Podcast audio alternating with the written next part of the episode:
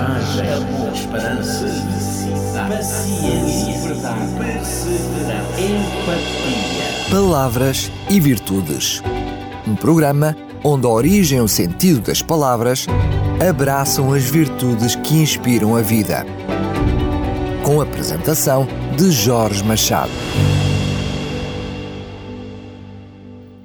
Estimado ouvinte, é com prazer que o cumprimento e o convido a ficar na nossa companhia.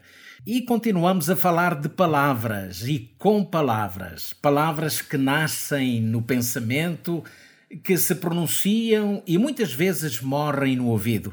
Mas há palavras e palavras, e algumas delas não morrem, porque sobrevivem nas nossas lembranças e no coração. Hoje trago-lhe a palavra liberdade e começo por citar Evelyn Beatrice Hall, escritora inglesa. Ela dizia: Posso não concordar com nenhuma das palavras que você disser, mas defenderei até à morte a sua liberdade de as pronunciar. Pois é, certamente todos nós estaríamos dispostos a fazer algo para defender a nossa liberdade ou mesmo a liberdade de alguém, se esta fosse por qualquer circunstância posta em causa. Liberdade. Vamos começar pela palavra. A palavra liberdade tem origem no latim e surgiu da raiz liber, que significa livre. Assim, eh, liberdade, que em latim se diz libertas, significa a condição do indivíduo que possui o direito de ser livre ou fazer escolhas de acordo com a sua própria vontade.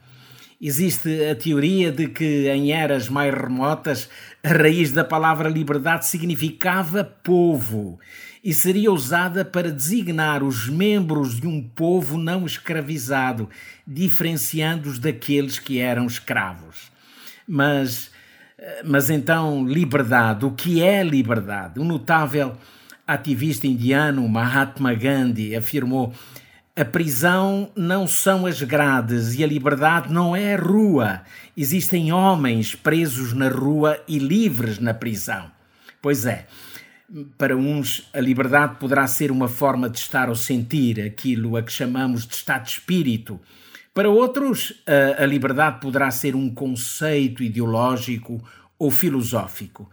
Para Aristóteles, o filósofo da Grécia Antiga, a liberdade está baseada na possibilidade de realizar escolhas orientadas pela vontade, sendo um ato de autodeterminação com o qual o homem dá a si mesmo os motivos e os fins da sua ação sem ser coagido por ninguém.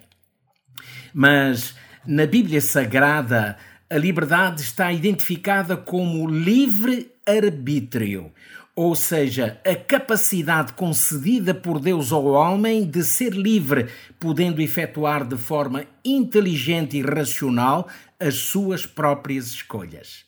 Mas não tem a liberdade oferecida por Deus ao homem as suas limitações, os seus parâmetros ou é o homem na sua liberdade igual a Deus? Bom, na verdade, segundo o texto de Gênesis, o homem foi criado à imagem e semelhança de Deus, mas apenas à sua imagem e semelhança, não na forma exata da sua pessoa. O homem, quanto à sua liberdade, é semelhante a Deus e não igual a Deus. Deus eh, criou de facto o homem livre mas atenção, criou também inteligente, com a capacidade para pensar e discernir. Deste modo, o tal livre-arbítrio concedido por Deus ao homem está profundamente relacionado com a inteligência e a razão, e é através dessa liberdade inteligente e racional que o homem se orienta para o bem ou para o mal. Isso está bem claro no apelo de Deus ao povo de Israel quando afirmava: Hoje invoco os céus e a terra como testemunha contra vós, de que coloquei diante de vós a vida e a morte, a bênção e a maldição. Agora escolham a vida, para que vós e os vossos filhos vivam. A premissa do livre-arbítrio não é no sentido de uma licença para agir como quisermos. O fazer o mal será uma escolha ou uma forma de ser livre, mas é a opção errada de ser livre. E, acima de tudo, aquilo que leva o homem a transpor os limites da, da perfeita liberdade e que o torna, por sua vez, o escravo ou um escravo do mal. Há muitos séculos atrás, logo após a libertação dos israelitas, depois de 400 anos de escravatura no Egito, Deus convidou Moisés a subir ao monte Sinai a fim de receber as duas tábuas de pedra que continham os dez mandamentos escritos pelo dedo de Deus. A esses dez mandamentos a Bíblia chama de lei perfeita da liberdade, pois lemos no Novo Testamento, na Epístola de Tiago, Aquele, porém, que atenta bem para a lei perfeita da liberdade e nisso persiste, não sendo apenas mero ouvinte, mas cumpridor, esse tal será feliz no seu efeito. Bom, há quem defenda que esta lei dada por Deus ao homem e expressa nas Santas Escrituras age contra a liberdade, quando em verdade ela protege a liberdade do homem. Se não vejamos, quando a lei diz não matarás, não furtarás ou não dirás falso testemunho. Aqui, a proteção do homem é o objetivo principal da lei. A liberdade é assim apresentada nas Sagradas Escrituras como um dos fundamentos da lei, mas não é o único fundamento, pois o principal fundamento da lei é o amor, o amor divino. Assim sendo, a lei tendo o amor como principal fundamento, é apresentada na Bíblia também como uma medida da liberdade.